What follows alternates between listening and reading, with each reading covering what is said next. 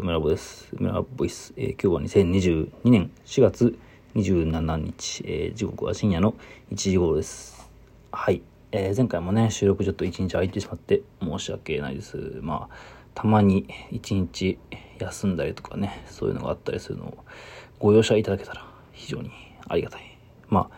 できればね、毎日収録したいところではありますが、まあ、それ自体がね、こう、負担というか、稼いになって、まあその制作やら何やらこう仕事やらがこう、まあ、遅れてしまうとまあちょっとね あの本末転倒というかまあなんかそういうことも何度も話してる気がしますがまあねちょっと言い訳っぽくなってはしまいますがご了承いただけたら幸いに思います。はい。でまあ今日はですねえっ、ー、とある作家のアトリエに遊びに行ってきたというか、えー、お邪魔してまいりました。えー、まあちょっと前に卒業制作で見た中風真司君という、まあ、ペインターの方の作家の、まあ、作品をアトリエにちょっとねあの、まあ、招待してもらったものなのでお邪魔していろいろ見てで、まあ、結構いろいろお話ししてまあ楽しかったっすね。まあここ数日は結構人と話したり会ったり、まあ遊んだりという、えー、非常に休日っぽい雰囲気をね、過ごしていますね。うん。で、まあ、中川君は僕の10個ちょうどしたぐらいなんで、結構ね、まあ、ジェネレーションギャップというか、そういうのが、まあ、あるかと思いきや、意外と話が合いす合いすぎて、逆にこう、年齢の差をね、忘れそうになってしまって、なんかね、油断すると普通、普通に喋りすぎてしまうというか、いや別に普通に喋っていいんですけど、まあ、10歳差っていうと、他の、まあ、作家の方だとその同年代ってか同級生であのステリンタル君とかねいたりしますけど、まあ、やっぱり年齢の差というよりかはあの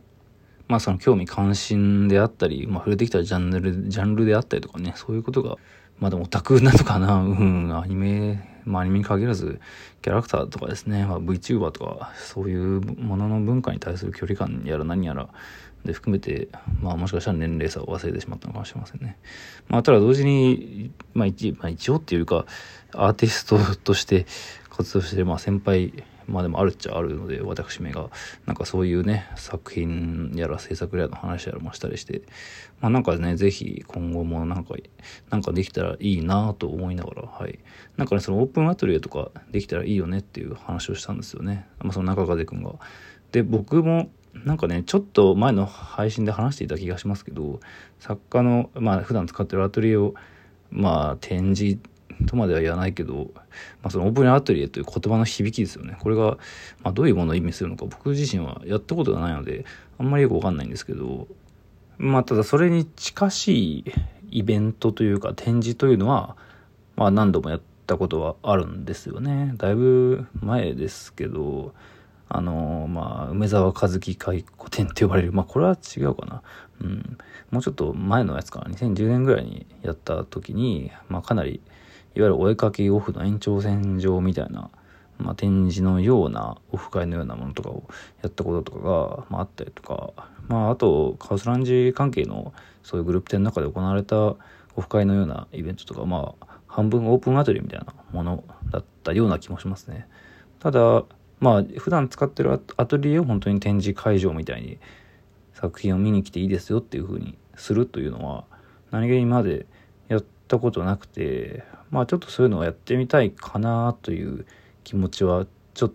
とねまああったんですよね。で、まあ、今日彼と会って話してみて、まあそのね、人のアトリエを見てよりそういうのをやってみたいかもという気持ちになったのでありました。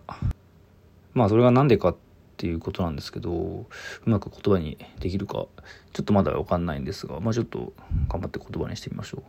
そのまあ最近やっぱりどうしてもね消費が前提の展示が多いというかもちろんそういう展示ばっかりではないんですけどまあ作品がこう並べられてそれを見るというのはまあ、展示である上では重要なんですけど例えばそのホワイト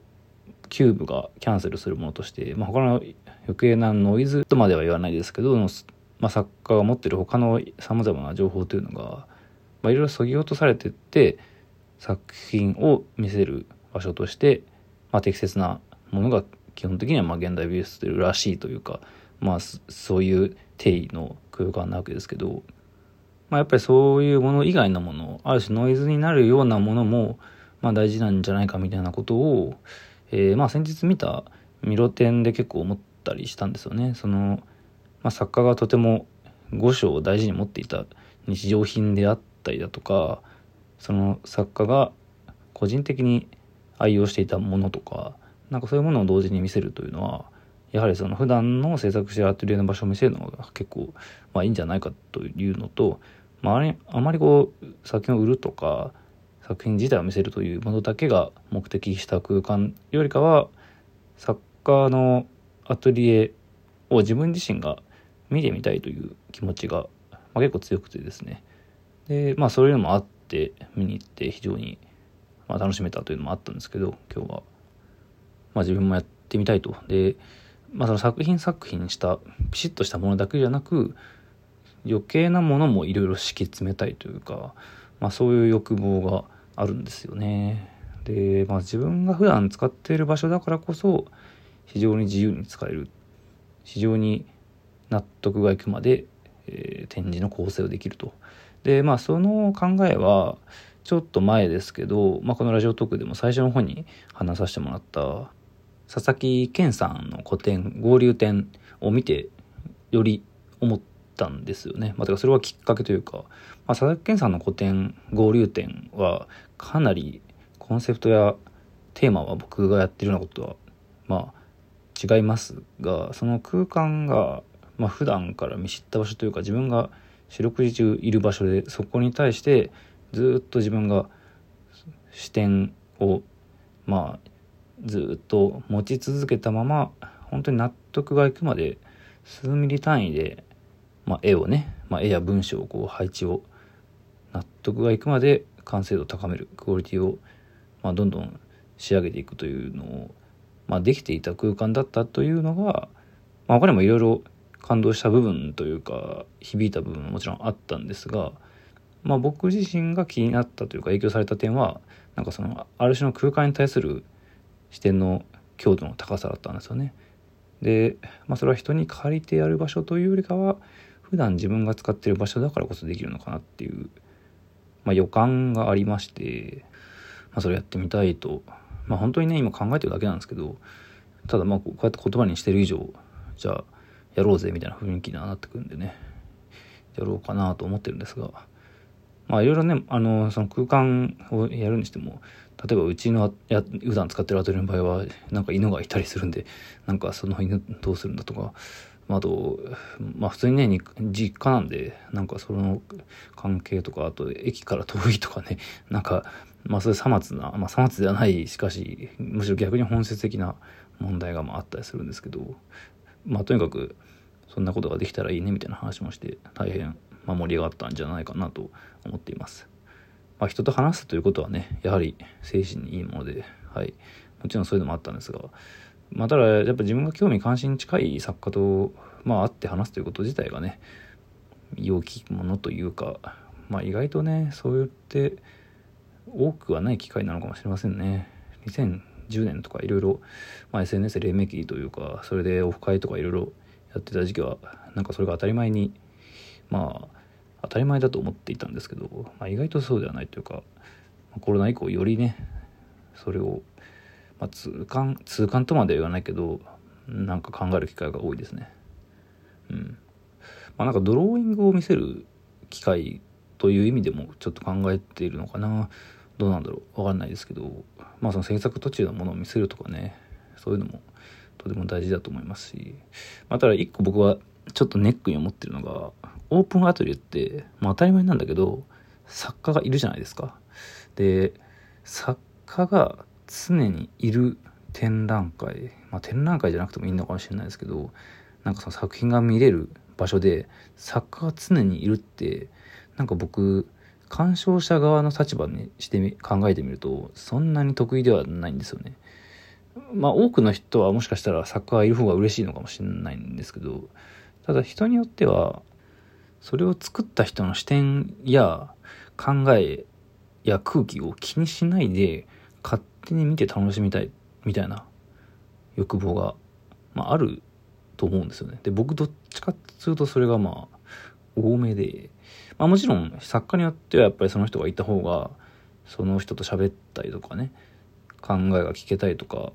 まあ結果的にはやっぱりその方が得るものが多いことはもちろん多い非常に多い。だけど常にいるってどうなんだろうみたいな 考え方が、まあ、ちょっとありましてね。だから自分がいない日をオープンアトリエなのに作るのかとかうんまあそこまで考えなくていいのかな普通にいたらいいのかなとか思うんですが皆さんどう思いますかね？はい。まあこれをわざわざ聞いてくれてるような人ってのはまあわかんないけど本人がいた方がいいのかな嬉しいと思うんでしょうか？まあまだ確実にやるとも決まってないですしあの決まってないことばかりなんですがまあその自分の制作してる場所で、まあ、作品を見せたりすることを考えつつもただそれをいざ実現しようとなると出てくる諸問題みたいなことをまあなんかいろいろ考えてしまってねそれってどうなんだろうって思ったりまあ売るのが目的ではないとはいえやはり欲しいという人が出てきたらその場合どうしようとかね。うん。もろもろのまあ一見本質ではないように見えてしかし本当はとても重要な本質なんだといういわゆる事務的な問題とでも言いますか、まあ、そこにはお金も犬も含まれてるわけですよね。それをなんかね今日むしろそっちの方を考えてしまうみたいなぐらいにはなんかまあ考えが進んでしまいましたね。まあでも何にせよ作品いろいろ見れてすごい楽しかったですね。やっぱりグループ展にしろ個展にしろ作品っていうのはあの本来すごいたくさんある場合が多いんだけどその中から選ばれてあの見せない作品の方が実は多くてその見せない作品の方が多いんだけど結果的に見られる作品というのが厳選されて展示されるわけですよね、まあ、特に古典とかになると。ただまあアトリエに行くとやはりそういったものも見えなかったものも見れるという意味では非常にまあ楽しい経験でした。はい。またなんかどっか見に来たりしたいですね。